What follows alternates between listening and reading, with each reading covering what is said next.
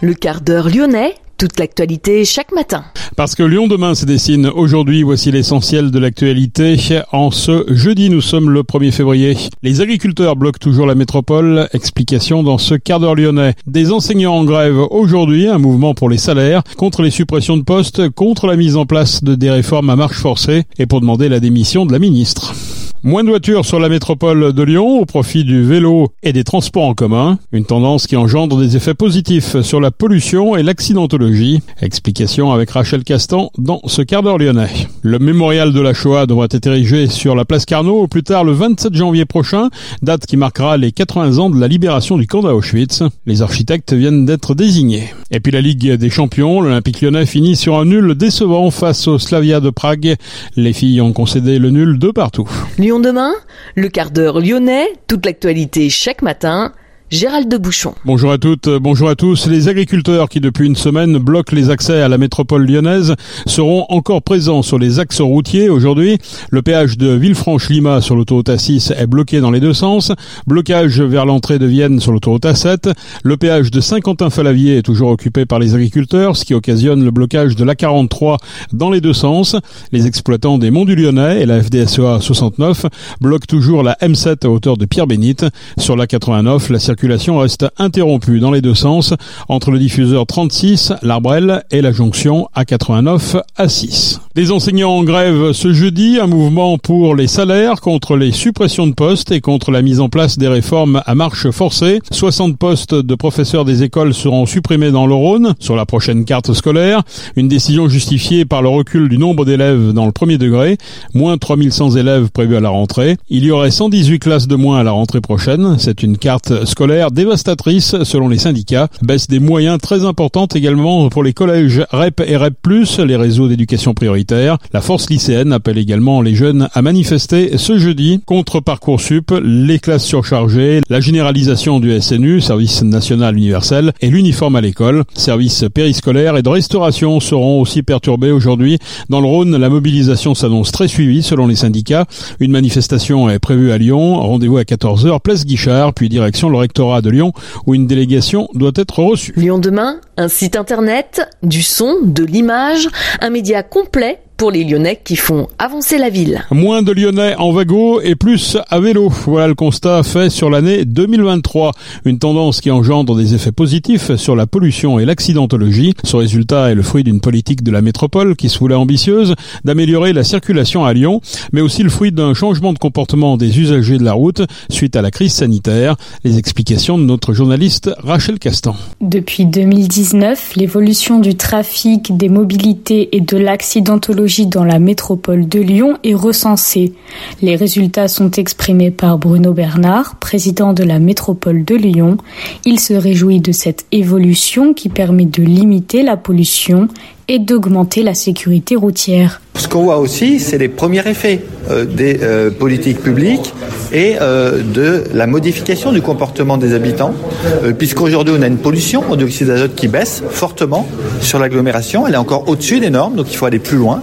Et puis on voit aussi qu'on a beaucoup moins d'accidents de la route, de blessés graves, avec une forte baisse des accidents, ce qui est essentiel naturellement pour éviter des blessés et des tués sur nos routes. Comment se traduit la baisse de l'accidentologie depuis les, les villes 30 On voit qu'on a une baisse forte de l'accidentologie euh, depuis euh, euh, trois ans. Donc c'est lié aux villes 30 km heure, la baisse de la vitesse, c'est moins d'accidents. C'est lié aussi à la baisse du trafic automobile, moins 10% de trafic automobile, c'est aussi moins d'accidents.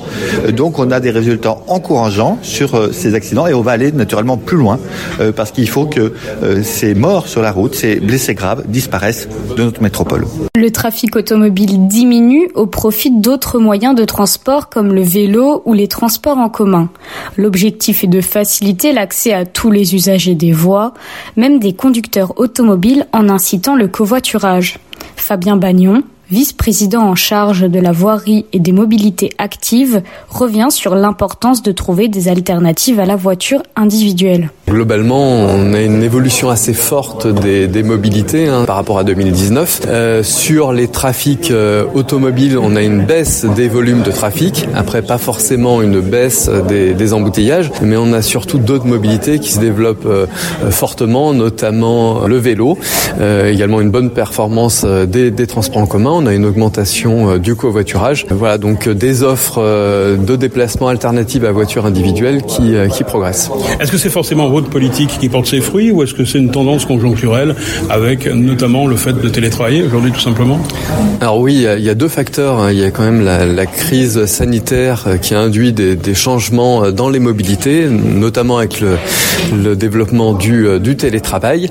Voilà, et puis il y a aussi euh, le, le, le, fruit en fait de, de nos politiques hein, avec le, développement des, aménagements cyclables, le développement des couloirs bus qui rendent nos transports en commun également plus performants, l'ouverture également d'une nouvelle ligne de métro. Voilà, tout ça, tout ça y concourt. Toutes ces données sont connues grâce au PC Critères. Cet outil stratégique permet de surveiller et comprendre les évolutions de la circulation sur le territoire. Pierre Soulard, directeur des infrastructures et de l'exploitation des mobilités, nous explique qu'avec le PC Critères, il peut gérer en temps réel le trafic sur les voiries de l'agglomération. Donc le PC critère euh, ici, un, un PC qui permet de superviser l'ensemble de, la mobilité sur le territoire de la métropole et notamment le pilotage des carrefours à feu. Et, on a aujourd'hui euh, euh, des capteurs sur la chaussée qui permettent de compter le nombre de vélos, le nombre de voitures, pour pouvoir avoir une vision d'ensemble des mobilités sur le territoire. Et par ailleurs, en cas d'incident trafic sur le réseau, on peut piloter nos feux, prendre la main et modifier le fonctionnement des carrefours pour s'adapter au niveau de trafic. Qu'est-ce qui garantit en tout cas la véracité de ces chiffres qui vont nous être donnés à l'étage bah Ici, on a, on a l'ensemble des capteurs. Je vous ai présenté les 1200 euh, capteurs qui sont utilisés pour la, à la base de ces, de ces chiffres-là. Euh, c'est des capteurs qui nous servent euh, au quotidien pour la régulation des feux notamment. Et on utilise l'ensemble de l'historique pour pouvoir éditer ces indicateurs-là. On est sur des capteurs certifiés quelque part et qui comptent tous les véhicules qui passent. Dans l'optique de continuer à réduire l'accidentalité sur les routes, les services de la direction départementale des territoires et ceux de la métropole de Lyon ont identifié 111 sites accidentogènes. Ils réclament et espèrent prochainement sur ces sites prioritaires l'implantation de radars urbains. Merci Rachel. Les radars permettant de contrôler le respect des voies de covoiturage installées aux entrées de Lyon sur la M7 et la M6 devraient être opérationnels dans un ou deux mois. Pas question de verbaliser tous les contrevenants, précise la métropole. L'échantillonnage serait plutôt de l'ordre de 1 sur 15. Une expérimentation qui devrait durer deux ans à Lyon, mais aussi à Strasbourg, Grenoble, Rennes, Lille et Nantes. La ville de Givors sera la 24e commune de la métropole de Lyon à généraliser le passage de la vitesse à 30 km heure dans ses rues. Le passage en ville 30 est prévu en effet début mars dans la cité givordine. Quatre autres communes sont actuellement engagées dans le processus de transition et pourraient passer en ville 30 d'ici à la fin de l'année. Le mémorial de la Shoah devrait être érigé sur la place Carnot au plus tard le 27 janvier prochain, date qui marquera les 80 ans de la libération du camp d'Auschwitz. Les architectes en tout cas viennent d'être désignés et on en sait plus sur la configuration de la future sculpture. Un empilement de rails entrecroisés, de ballast et de traverses, démantèlement symbolique d'une ligne de chemin de fer. L'association pour l'édification du mémorial de la Shoah avait lancé un concours international d'architectes. 96 dossiers avaient été déposés. Le projet Les rails de la mémoire, présenté par les architectes Quentin Blazing et Alicia Borchardt, a été retenu. 1173 mètres de rails seront disposés en quinconce, la distance à vol d'oiseau à l'échelle 1 millième qui sépare Auschwitz à la gare de Perrache. Le rôle de ce mémorial est de rappeler à quiconque montant ou descendant d'un train à Perrache que des millions de juifs ont pris le train pour être déportés et notamment les 44 enfants juifs de la colonie d'Isieux. Un appel à la SNCF a été lancé pour obtenir les rails nécessaires à l'édification du mémorial. Le budget s'élève tout de même à 500 000 euros. Il serait en passe d'être bouclé. Des dons de particuliers, mais aussi un apport de la région à hauteur de 150 000 euros. La métropole et la ville de Lyon mettent également 75 000 euros pour chacune des deux collectivités. Lyon demain? La radio lyonnaise a écouté partout dans le monde. La dernière journée de la phase de groupe euh, de la Ligue des Champions, l'Olympique lyonnais finit sur un nul décevant face au Slavia Prague, deux partout. On est loin du carton réalisé à l'aller, 9 à 0. Les lyonnaises ont eu beaucoup de mal face aux Tchèques. Les filles de l'Olympique lyonnais étaient déjà qualifiées pour les quarts de finale avant le coup d'envoi de la rencontre. Elles connaîtront leur futur adversaire le 6 février, l'Ajax d'Amsterdam, le BK Aken ou le Benfica Lisbonne. Pour l'Olympico, entre l'Olympique lyonnais et l'OM, les places sèches à la vente débutaient à 70 euros. L'Olympique lyonnais affirme cependant se battre pour rendre le prix des places les plus accessibles possibles. Le club met en avant l'inflation, le coût de l'énergie et le prix de la sécurité, surtout lors des matchs à risque, comme l'Olympico. Pour le match de coupe contre le LOSC mercredi prochain, l'Olympique lyonnais a lancé une opération 5000 places gratuites proposées aux abonnés venus le plus souvent au Groupama Stadium cette saison. Et puis le spectacle lumineux et immersif Enlightenment est prolongé à la Bourse de Lyon, au Cordelier, prolongation jusqu'au 3 mars. Un spectacle son et lumière immersif qui illumine l'ancienne salle de la Corbeille sur le thème des quatre saisons de Vivaldi.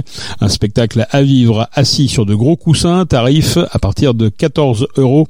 C'est ouvert à tous, réservation toutefois obligatoire sur le site favorup.com. Pas de billetterie en effet sur place.